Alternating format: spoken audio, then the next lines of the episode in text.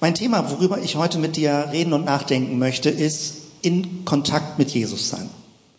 So wie ich eben schon gebetet habe. Jeder kann in jedem Moment, in jeder Sekunde Außenstand in Kontakt mit Jesus sein. Könnte. In Kontakt mit Jesus sein, bleiben oder andere Leute in Kontakt mit Jesus bringen. Ich hatte etwa vor zwei Wochen eine Online-Begegnung, weil dadurch, dass ich diese Podcasts öffentlich mache oder Ankerzellen mit Leuten online zusammen mache, gibt es immer wieder Kontakte zu Leuten, die ich nie vorher in meinem Leben gesehen habe. Und ein Pastor aus einer anderen Konfession schrieb mich an und sagte, Jens, ich hätte Interesse, dass wir einfach mal ein bisschen mehr darüber sprechen. Er hat ein Gemeindegründungsprojekt, nicht im Rahmen des Baptismus, sondern an anderer Stelle. Und also er möchte gerne etwas starten und er wollte über Dinge reden. Vielleicht etwa mein Alter. Also nicht so, die jungen Leute sind die Initiativen, sondern auch ältere Menschen fangen an, Gründungsarbeiten wieder zu machen. Super spannend. Leute kriegen eine Idee, dass sie sagen, mit ihrem gesamten Know-how wollen sie etwas starten. Und er wollte mit mir darüber reden, über seine Ideen und über seine Gedanken und beschrieb, wie er mit Menschen redete. Und ich merkte bei mir, wie es irgendwie mir selbst anfing, Lust zu machen, wieder über Dinge nochmal frisch und neu nachzudenken. Er hat zum Beispiel davon gesprochen, wenn er mit Leuten unterwegs ist, Sport, was immer er so macht, und sagte dann, wenn er überhaupt mit auf irgendwie so ein christliches Thema kommt, sagt er, ich vertrete keine Kirche. Ich vertrete auch keine Religion. Und dann fragen Leute nach, ja, aber du bist doch Pastor. Du bist doch christlicher Pastor. Und dann sagt er, ja, aber ich werbe nicht für eine Kirche oder für eine Religion. Und in dem Zusammenhang erwähnte denn er denn ein Buch, ob ich das kennen würde, und der eine oder andere kennt das vielleicht von euch, Karl Mediaris, nämlich die Kunst des Nicht-Evangelisierens. Wie redet man über Jesus, ohne zu evangelisieren? Das ist ein Widerspruch, weil manche Leute haben so, ein, so, eine Blessur oder so eine Sorge oder eine Angst. Immer wenn es irgendwie auf Glaubensthemen zu sprechen kommt, hat man Angst, übergriffig zu werden. Dass der andere sich bedrängt fühlt.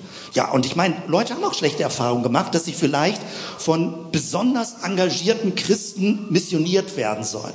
Dieses Buch ist, ist im islamischen Kontext geschrieben worden und der Autor beschreibt da drin, wie man mit Muslimen über Jesus reden kann, dass es überhaupt nicht problematisch ist.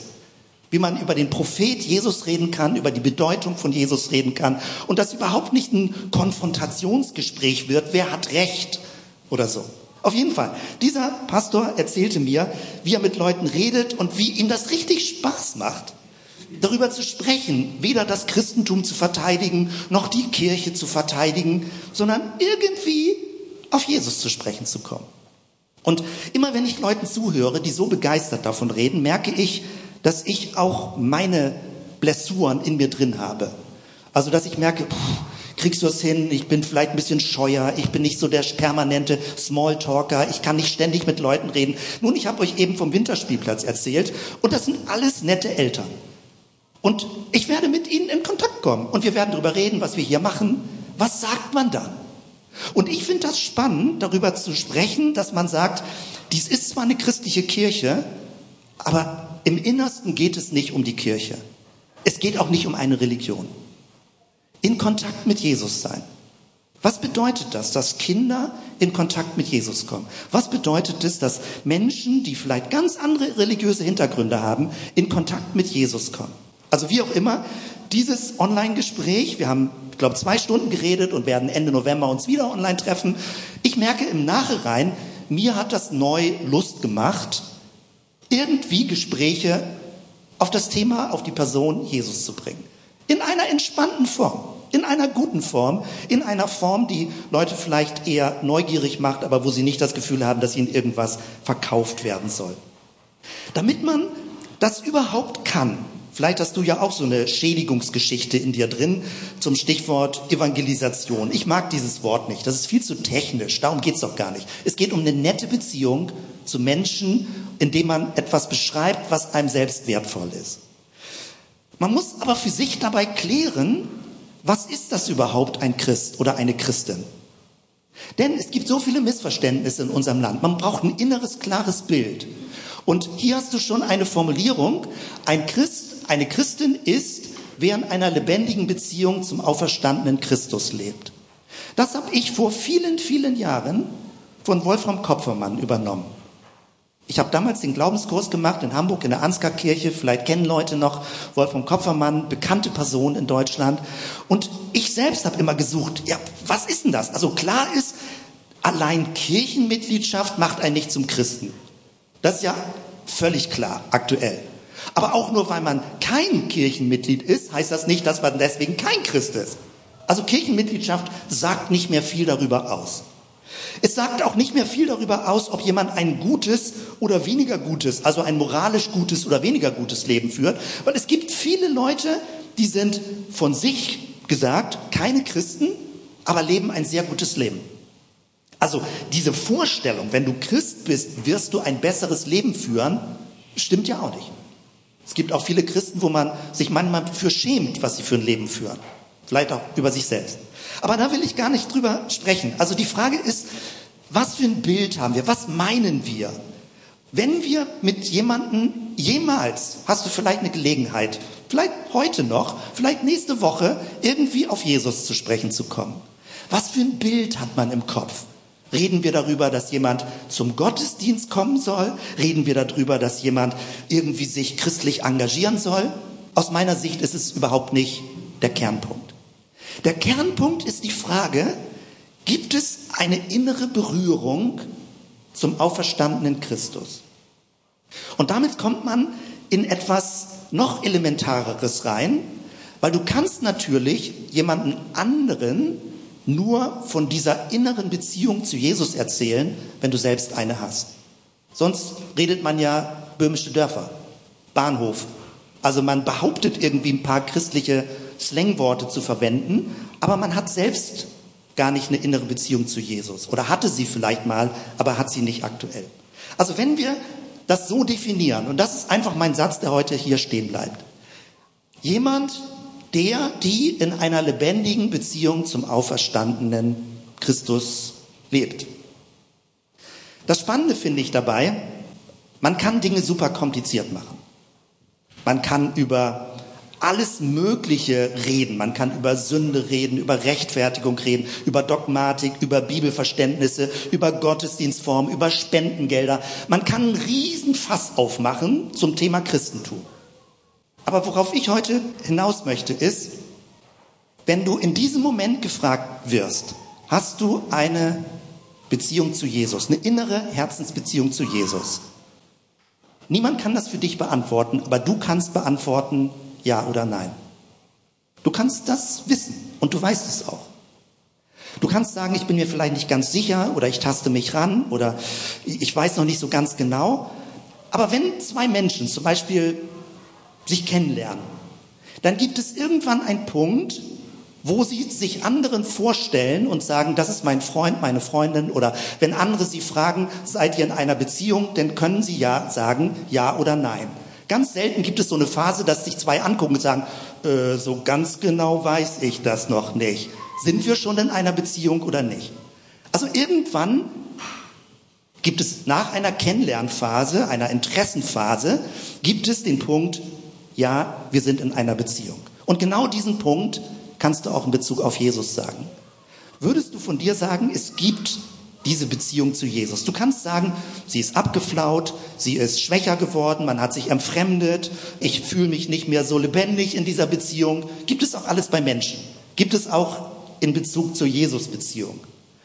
Aber man kann sagen, ob man in dieser Beziehung ist, ob man die Beziehung will ob man in Kontakt zu Jesus sein will. Du kannst von dir sagen, ob es eher äußerlich ist oder ob du eine Herzensbeziehung hast. Lebst du mit Jesus? Idealerweise jeden Tag. Dass du mit ihm sprichst, innerlich betest, Gedanken, Impulse aufnimmst, dass es eine innere Herzensverbindung gibt. Und ich meine das jetzt nicht moralisieren im Sinne von du solltest, du müsstest. Ich meine es als Zustandbeschreibung. Wenn du für dich diese Beziehung verloren hast, ist das der erste Schritt für sich wieder zu klären, möchtest du in dieser Jesus-Beziehung leben. Nicht secondhand, nicht über andere Personen, sondern du in deinem inneren Herzen. Und das kann niemand anders für dich tun und du selbst kannst auch diese Beziehung wieder aufleben lassen, wenn du möchtest. Das ganze Johannesevangelium arbeitet Schritt für Schritt jedes Kapitel durch, wie Jesus neue Menschen kennenlernt und wie Menschen Jesus kennenlernen. Ganz im ersten Kapitel wird richtig nacheinander gesagt und sie führten ihn zu Jesus, sie brachten sie in Kontakt mit Jesus. Und dann geht es kapitelweise durch, wie Kontakt zu Jesus entsteht, als innerste Dynamik für das, was wir christlichen Glauben nennen. Ich möchte dir, und deswegen die Flipchart hier vorne, drei Arten von Beziehungen zu Jesus oder zu Gott im Allgemeinen zeigen.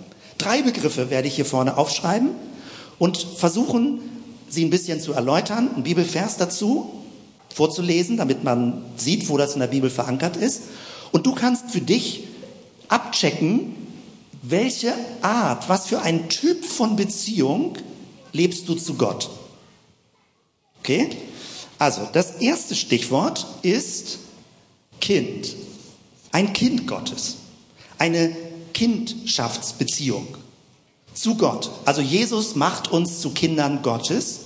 Häufig ist das der Einstiegspunkt, wo Leute sagen, okay, das berührt mich. Ich werde ein Kind Gottes. Ich bin ein Kind Gottes. Manchmal sagen Leute, alle Menschen sind Kinder Gottes.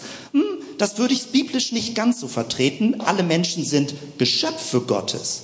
Aber durch Christus, durch Jesus, durch den Geist Jesu sprechen wir Papa, aber lieber Vater. Also Paulus schreibt es im Römerbrief, Römer 8, Vers 15, denn ihr habt nicht einen Geist der Knechtschaft empfangen, dass ihr euch abermals fürchten müsstet, sondern ihr habt einen Geist der Kindschaft empfangen, durch den wir rufen, aber lieber Vater. Der Geist selbst gibt Zeugnis unserem Geist, dass wir Gottes Kinder sind. Das ist eine große Botschaft, dass wir Kinder Gottes werden. Und man kann so ein bisschen drüber nachdenken, ich habe das für mich gemacht, was beinhaltet dieses Bild ein Kind Gottes sein? Also Gott, der Vater Manche sagen Gott die Mutter. Also es gibt auch ein mütterlicher Vater, könnte man vielleicht sagen, wie ein Gott in der Bibel im Neuen Testament teilweise auch bei den Propheten dargestellt wird. Es geht nicht um männlich-weiblich. Es geht darum, dass Gott ein fürsorgender Gott ist, ein Gott, der Interesse hat an dir.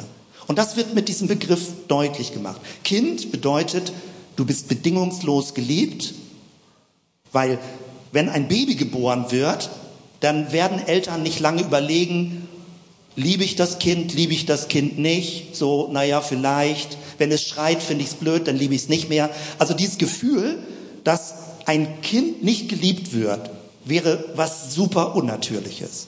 Ein Kind muss nichts leisten.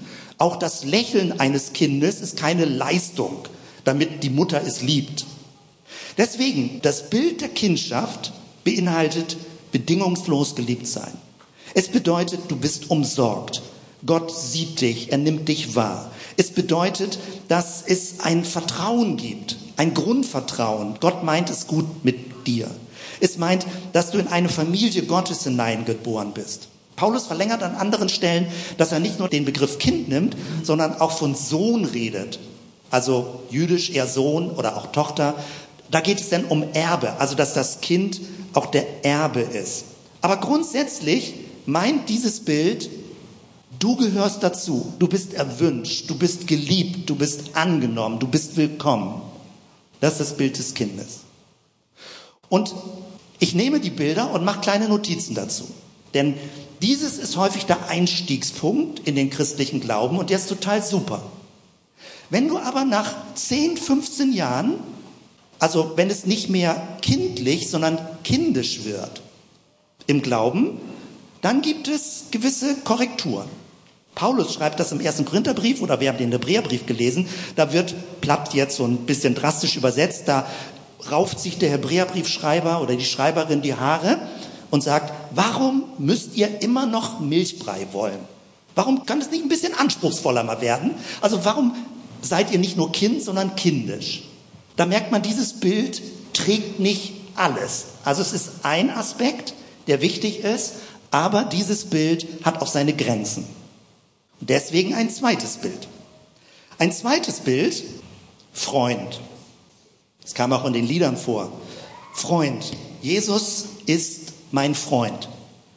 Manchmal ist das der Einstiegspunkt für Kinder. Also da geht es noch nicht um Sünde, um Rechtfertigung, um Bekehrung, sondern einfach Jesus ist dein Freund. Das ist interessant. Ich meine, Kinder sind Kinder. Da musst du nicht unbedingt erklären, dass sie Kinder sind oder Kinder Gottes oder so. Aber dass Jesus ihr Freund ist, ist häufig ein Bezugspunkt. Und für mich ist das ein ganz starkes Bild, dass ich als Erwachsener Jesus als Freund erlebe. Und dass ich auch sein Freund sein möchte. Und der Begriff Freund hat andere Betonung. Also wir finden das in Johannes 15, 15. Ich lese es mal vor. Da sagt Jesus zu seinen Schülern, seinen Jüngern, ich nenne euch in Fort nicht Knechte, denn der Knecht weiß nicht, was sein Herr tut. Euch aber habe ich Freunde genannt. Denn alles, was ich von meinem Vater gehört habe, habe ich euch kundgetan. Also da wird schon was deutlich. Freundschaft hat mit Vertrautheit zu tun. Jesus öffnet dir sein Herz. Jesus beteiligt dich an dem, was ihm wichtig ist. Freundschaft hat was mit Partnerschaft, mit Team zu tun.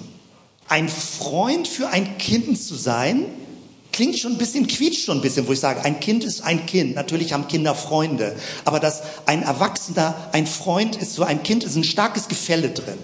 Wenn man den Begriff direkt nimmt, Freund, dann ist es auf Augenhöhe. Jesus hat seine Freunde, mit denen hat er zusammen gegessen, bevor er gefoltert und hingerichtet wurde. Und er brauchte ihre Freundschaft. Abendmahl ist ein Freundschaftsmahl. Freunde, das hat mit Verlässlichkeit zu tun, auf Augenhöhe sein, einander zu vertrauen, sich nicht im Stich lassen. Das ist der Aspekt von Freundschaft. Ein anderer Aspekt, total wichtiger Aspekt. Ich merke, dass mich der sehr berührt. Ja, also, dass Jesus mich Freund nennt und ich möchte ein Freund von Jesus sein. Wenn man das vor Augen hat, dann merkt man, wie Jesus innerlich gerungen hat, vielleicht auch verletzt wurde. Er hatte zum Beispiel in seinen späten, schweren Stunden, kurz bevor er verhaftet wurde, hat er gesagt, Leute, betet mit mir, haltet mit mir durch. Und er ging betend im Garten Gethsemane und das Ergebnis war, er kam zurück und seine Schüler waren eingeschlafen. Das ist dieses Gefühl, dass die Freundschaft nicht durchhält durch schwere Zeiten. Aber es geht darum, dass Jesus sie Freunde nennt. Und eins der dramatischsten Szenen, gerade in einer orientalischen Kultur, Honor Shame, also Ehre und Würde und Beschämung, ist wenn jemand verraten wird aus dem innersten Kreis. Denn Judas, hier Matthäus 26, 49, und alsbald trat er, Judas, zu Jesus und sprach im Garten Gethsemane, dunkel, Fackeln, Soldaten. Jesus, der nie was so Gewalttätiges getan hat, der keine Waffe bei sich hatte. Und dann kommen Soldaten, ihn zu verhaften. Und dann gibt es diese super dramatische Szene, wo Judas auf Jesus zugeht und sagt, sei gegrüßt, Rabbi, und küsst ihn. Und Jesus antwortet dann ihm, ich weiß nicht, ob du es auswendig in Erinnerung hast, er spricht Judas an mit mein Freund. Und ich glaube nicht, dass das ironisch gemeint war von Jesus. Ich glaube, es war vielleicht enttäuschend gemeint. Judas, mein Freund, du küsst mich, um mich zu verraten? Was für eine tiefe Verletzung. Also Freundschaft hat damit zu tun, dass du ein Gefühl dafür bekommst, dass du Jesus verletzen kannst, dass du ihn enttäuschen kannst, dass er mit dir nicht rechnen kann, dass er auf dich nicht zählen kann. Umgekehrt aber auch, dass Jesus für dich bereit ist, alles zu geben. Sein Leben gibt er für dich. Und umgekehrt könnte man fragen, bist du bereit, dich für ihn zu investieren? Das ist nicht die Ebene der Kindschaft. Von einem Kind erwartet man das nicht. Ein Kind ist nicht ein Partner, der im Team mitspielt und äh, auf das man sich verlassen kann. Ein Kind kann vielleicht quengelig sein, aber von einem Kind erwartet man nicht, dass es durchhält in schweren Stunden. Von einem Freund erwartet man das, einer Freundin. Jemand, der bei einem bleibt und einem nicht hängen lässt. In Johannes 16 wird davon gesprochen, wie Jesus gelehrt hat, Johannes 6, nicht 16, wie Jesus gelehrt hat Und dann haben alle möglichen Schaulustigen und seine ganze Fangemeinde hat ihn verlassen. Und dann guckt Jesus in den Jüngerkreis und guckt ihnen in die Augen und sagt, wollt ihr auch gehen? Und dann sagen die Jünger, Herr, wohin sollen wir denn gehen? Du hast Worte des ewigen Lebens. Und sie bleiben bei Jesus. Und das ist die Qualität von Freundschaft. Deswegen, wenn du das siehst, würdest du sagen, deine Jesus-Beziehung tickt so im Bereich ein Kind Gottes oder tickt sie auch in dem Bereich ein Freund Jesu, ein Freund von Jesus? Und jetzt möchte ich dir einen dritten Aspekt zeigen. Und der dritte Aspekt ist der, von dem ich das Gefühl habe, dass er wie eine heiße Kartoffel fallen gelassen wird, weil man in aktueller christlicher Zeit damit nichts mehr anfangen kann. Ich will ihn dir mal zeigen und dann kannst du damit machen, was immer du willst, also dass du es für dich annimmst oder auch nicht annimmst. Da gibt es zwei Begriffe im Deutschen und ich verwende mal beide. Das ist der Begriff Knecht oder Magd. Und da denkt man, uh, da sind wir doch raus. Ich habe gerade zwei Bibelstellen vorgelesen, wo steht, ihr seid nicht mehr Knechte, sondern Kinder. Ihr seid nicht mehr Knechte, sondern Freunde. Und jetzt kommt sowas, Knecht, Magd, Diener. Vielleicht hast du die Weihnachtsgeschichte in Erinnerung. Wir gehen da ja nun drauf zu. Lukas 1, 38. Der Engel kommt zu Maria, kündigt ihr was an, was geschehen wird. Und ganz am Ende antwortet Maria dem Engel. Und sie sagt, Lukas 1, 38, Maria aber sprach, siehe, ich bin des Herrn Magd. Mir geschehe, wie du gesagt hast. Und der Engel schied von ihr. Ich bin des Herrn Magd. Also damit hat zu tun, sie nimmt den Auftrag Gottes an und sagt, mir geschehe, wie du möchtest. Sie ist bereit, etwas zu tun, was der Engel oder Gott von ihr möchte und erwartet. Und dann gibt es, wenn man das Neue Testament durchkommt, so ganz widersprüchliche Dinge, wo man denkt, wie passt das zusammen? Denn mehrere Briefe im Neuen Testament beginnen damit, dass der Briefschreiber sich als Sklave Gottes bezeichnet. Und da denkst du, ups, die ganze Bibelgeschichte handelt doch davon, dass wir rauskommen aus der Sklaverei. Auszug aus Ägypten, raus aus der Sklaverei. Jesus, raus aus diesen Bindungen, die unser Leben vielleicht eng machen oder krümmen. Und dann Paulus im Römerbrief, ein Sklave Gottes und Apostel Jesu Christi. So beginnt er. Jakobus, ein Sklave Gottes und des Herrn Jesu Christi. Simon Petrus, der Petrusbrief, ein Sklave und Apostel von Jesus. Judas, ein Sklave Jesu Christi. Du findest das teilweise in den deutschen Bibeln nicht, da wird übersetzt mit Diener. Aber der griechische Begriff Doulos ist Sklave. Diakonos wäre Diener. Also es meint Leibeigener. Oder denkst du, ach du Güte. Und das löst sofort so einen Reflex aus, so eine Abwehr im Sinne von, muss ich jetzt Gott gegenüber wieder unterwürfig sein? Muss ich jetzt sowas wie blinden Gehorsam folgen? Muss ich jetzt sowas wie Gott als Despot wieder über mir haben? Muss ich mir jetzt Anweisungen von Gott sagen lassen, die ich befolgen soll? Diese Reflexe kenne ich bei mir und nehme auch bei vielen anderen solche Reflexe wahr. Und deswegen möchte ich versuchen zu beschreiben, was diese Atmosphäre ist, wie das Ganze funktioniert. Wir haben das Thema Kindschaft, wir haben das Thema Freund und was ist die Atmosphäre, die Beziehungsatmosphäre von Knecht und Magd? Für mich, ich versuche es so zusammenzufassen, dieses ist der Aspekt der Hingabe an Gott. Mein Leben steht dir zur Verfügung. Das ist der Aspekt, dass wir bereit sind zu fragen, Gott, was möchtest du, was ich tun soll? Das ist der Aspekt, der Gottes Autorität im eigenen Leben akzeptiert. Denn bleiben wir hier mal kurz dabei. Stichwort Kindschaft. Da hat man, wenn man kindisch wird, das Gefühl, Gottes Aufgabe besteht nur darin, sich um mich zu kümmern und mich zu segnen. Ja, dann wird es ein kindischer Glaube. Also wenn die positiven Aspekte so umschlagen, dass ich Gott für mich sozusagen haben will, dass er für mich da ist.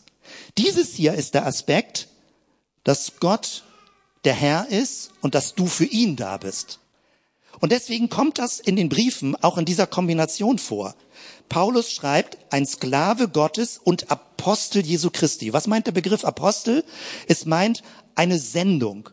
Ein Apostel ist ein Gesandter. Ein Apostel ist jemand, der eine Botschaft hat. Also, es bedeutet, dieser Aspekt bedeutet, ich stehe Gott zur Verfügung und frage nach der Sendung in meinem Leben. Ich frage Gott, was möchtest du, dass durch mein Leben geschieht? Wie möchtest du mich gebrauchen? Das ist ein Aspekt der Hingabe, ein Aspekt des Ich stehe zur Verfügung. Hier bin nicht ich Mittelpunkt im Leben, sondern Gott ist der Mittelpunkt. Ein Knecht ist etwas, der für einen Herrn etwas tut, der einen Auftrag erfüllt, der Impulse aufnimmt und sagt, Gott, wie kann ich dein Anliegen voranbringen? Was möchtest du durch mein Leben tun? Und ich glaube, dieser Aspekt ist uns, ich sag's mal so ungeschützt, vielleicht täusche ich mich, ziemlich verloren gegangen. Vielleicht einzeln in unserem Leben und vielleicht auch als Gemeinde. Also alle Aspekte sind wichtig und gehören zusammen. Die will ich nicht gegeneinander ausspielen, aber ich möchte auch diesen Aspekt betonen dass der auch bedeutsam ist. Ich habe vor vielen Jahren von Yonki Cho, ein sehr anerkannter Pastor aus Korea, er nennt das, wenn er seine Gebetszeiten hat, sagt er, von Zeit zu Zeit muss er ein Stellungsgebet beten. Und er meint damit Folgendes. Er sagt, wenn ich das nicht tue, verzerrt sich meine Wahrnehmung. Dann denke ich, Gott müsste sich um mich drehen und mein Leben aufwerten, was ja auch geschieht, wenn Gott dich segnet. Aber er sagte, es kommt eine Verschiebung rein und die muss ich regelmäßig korrigieren, weil in mir drin ist ein Drall, mich selbst zum Zentrum zu machen. Und er nennt das Stellungsgebet und sagt, Gott, du bist der Töpfer, ich bin der Ton. Gott, du bist der Herr, ich bin der Diener. Gott, du bist Gott, ich bin Mensch. Das heißt, wo er sagt, ich muss mich selbst wieder kalibrieren, dass ich nicht Gott bin, dass ich nicht der Töpfer bin, dass ich nicht der Anweiser bin, sondern ich bin derjenige, der lernt. Jesus, du bist der Meister, ich bin der Schüler, die Schülerin. Das ist ein Stellungsgebet und das hat mit innerer Klärung, mit Klarheit, mit Hingabe zu tun. Und es hat mit Sendung zu tun. Das ist also meine Frage wenn du heute Morgen hier das alles anhörst, so ungefähr, gibt es alle Aspekte. Wenn nur dieser Aspekt Knecht und Markt vorkommt, klingt das super nervig und anstrengend und mühsam, das christliche Leben. Der Kindheitaspekt ist wichtig. Du bist geliebt, du bist willkommen, du bist angenommen, du bist gern gesehen. Der Freundschaftsaspekt ist wichtig. Aber wenn nur diese beiden Aspekte hier sind, läuft man Gefahr, Gott nicht mehr als das eigentliche Zentrum zu verstehen. Gott ist derjenige, der ein Anliegen in dieser Welt hat und er braucht dich und mich und uns als Gemeinde, dieses Anliegen sichtbar zu machen. Was bist du bereit zu tun für die Sendung? Es gibt da keine fertige Antwort, aber möchtest du in einer Sendung leben? Möchtest du eine Botschaft leben? Möchtest du von Jesus gebraucht werden? Er ist der Meister, du bist der Schüler. Eine letzte Folie. Wir haben ja vor zwei Jahren, ein Jahr, eine Kurzzusammenstellung gemacht von verschiedenen Aspekten, die uns wichtig sind. Und in dieser Folie steht das drin. Ich habe das nur rauskopiert, also was wir verschriftlicht haben. Wir streben danach, dass andere durch uns mit Jesus in Kontakt kommen, zur bestmöglichen Version ihrer selbst finden, das Gute der guten Botschaft wahrnehmen. Und da geht es jetzt in diesem Sinne nicht mehr speziell um dich, das sind andere Aspekte, die kommen auch vor, aber hier geht es darum, was soll durch dich bei anderen Menschen ankommen? Was möchten wir tun? Und wo immer du das gut findest und möchtest und danach suchst, das zu leben, großartig. Das ist unser innerer Fokus. Und ich habe das erste so dick gedruckt, weil es mir so geht, weil es vielleicht uns als Gemeinde so geht, dass uns das ein bisschen weg abgerutscht ist oder wir auch zu wenig erlebt haben. Aber ich möchte das wieder neu erleben. Unsere Gesellschaft wird säkularer. Menschen sind nicht so abweisend mehr gegenüber spirituellen Themen. Es ist mehr eine Frage des Wies, wie man über etwas redet und ob du von dir erzählst. Ob du sagst, das erlebe ich, ich wünschte, du würdest das auch erleben. Wenn du irgendwelche Fragen hast, lass uns mal drüber sprechen. Es ist ein Angebot, Menschen mit reinzunehmen in diese Geschichte. Eine letzte Begebenheit, letzte Woche im Rahmen von Ankerzellen, auch ein Pastor aus einem anderen Kirchenbund erzählte, wie er Exerzitien macht mit Leuten.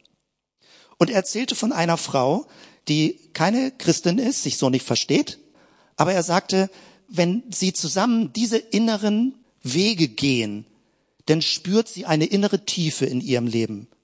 Sie spürt, wie etwas zum Leuchten kommt, wie etwas lebendig wird. Und sie hat Interesse an dem, was er macht mit anderen, ohne selbst zum Christentum Bezug zu haben. Das sind, glaube ich, ganz viele Momente, die wir in Zukunft wieder erleben könnten, wenn du innerlich dafür zur Verfügung stehst, wenn du wach wirst, und es geht nicht um das Christentum, es geht nicht um eine spezielle Kirche, es geht um die Momente, um Gespräche, um Gelegenheiten, wo Menschen in eine größere Tiefe hineinkommen. Und er beschrieb es dann, wie er sagt, wie sie sich gegenseitig helfen können, dass Menschen wahrnehmen, was ihre Begabungen sind, was sie einbringen können, was ihre innere Faszination ist, etwas, was sie gerne tun, wo ihre Energiequelle ist. Und genau das sind ja auch solche Zettel, die hier im Raum hängen. Und das sind Zettel nicht mit christlichem Hintergrund, sondern von einer Theaterflyer-Broschüre. Was bringt dich zum Leuchten? Du kannst, wo immer du mit Menschen im Gespräch bist, und wenn es nicht ein super kurz Smalltalk ist, wo immer du mit Menschen im Gespräch bist, kannst du mit Interesse nachfragen, was ist dir wertvoll? Was gibt dir Energie? Was bringt deinem Leben mehr Tiefe? Wenn du ein bisschen Vertrauen hast zu Menschen und Vertrauen zu dir, kannst du Gespräche auf eine tiefere Ebene bringen. Und es geht nicht darum, die christliche Botschaft zu vertreten. Es geht darum, Menschen mit der Quelle des Lebens in Verbindung zu bringen oder sie darauf hinzuweisen. Ich versuche das zu beschreiben, wie wertvoll das ist und ein bisschen deutlich zu machen, wie ich dann ganz neu Gefallen und Geschmack dran finde und gerne Augen und Ohren offen halten möchte, Menschen Signale zu geben, dass ihr Leben durch Jesus mehr Tiefe bekommen kann. Wenn sie Interesse haben, wenn sie es möchten. Hier möchte ich schließen und mit diesen drei Begriffen würde ich dich gerne entlassen, dass du überlegst, welche Qualität, welche Aspekte, welche Elemente kommen in deiner Gottes, deiner Jesus-Beziehung vor.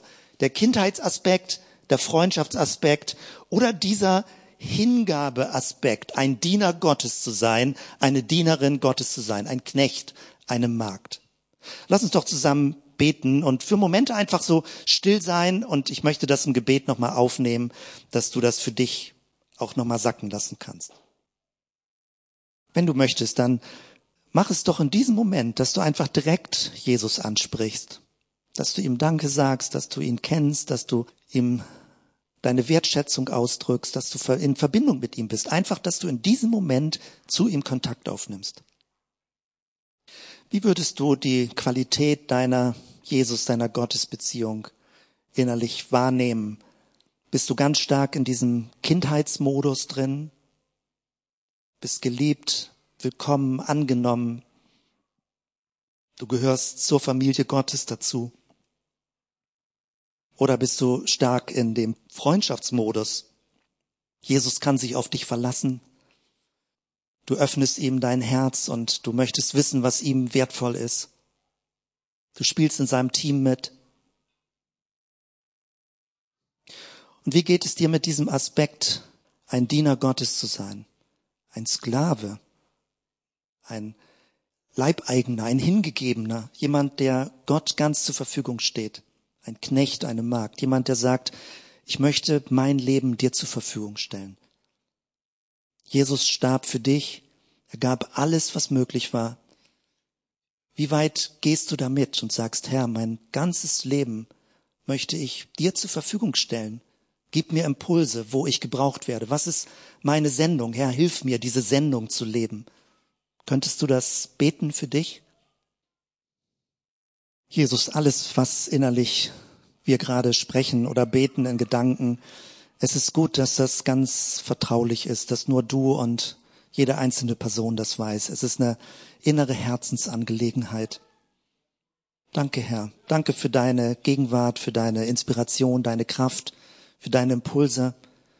Bete darum, dass alles, was heute Morgen so an Impulsen da war, nicht sofort gelöscht wird oder irgendwie sofort wegrutscht, sondern uns noch durch den Tag weiter begleitet. Danke, Jesus. Danke einfach für deine unsichtbare Gegenwart, wo immer wir uns äh, bewegen. Danke, Herr, für alle Menschen, auf die wir treffen werden, dass wir ein Segen sind, ein Segensträger, eine Trägerin für das, was dir wertvoll ist. Hilf uns, dass wir offene Augen und Ohren haben, wo Momente entstehen, wo Menschen irgendwie auch Signale geben, dass sie Sehnsucht haben nach mehr. Dass wir das nicht übersehen oder überhören, sondern bereit sind, auch da mit drauf einzusteigen.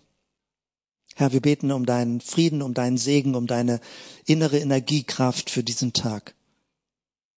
Der Friede Gottes, der höher ist als alle menschliche Vernunft. Bewahre unsere Herzen und Sinne in Christus Jesus, unserem Herrn. Amen.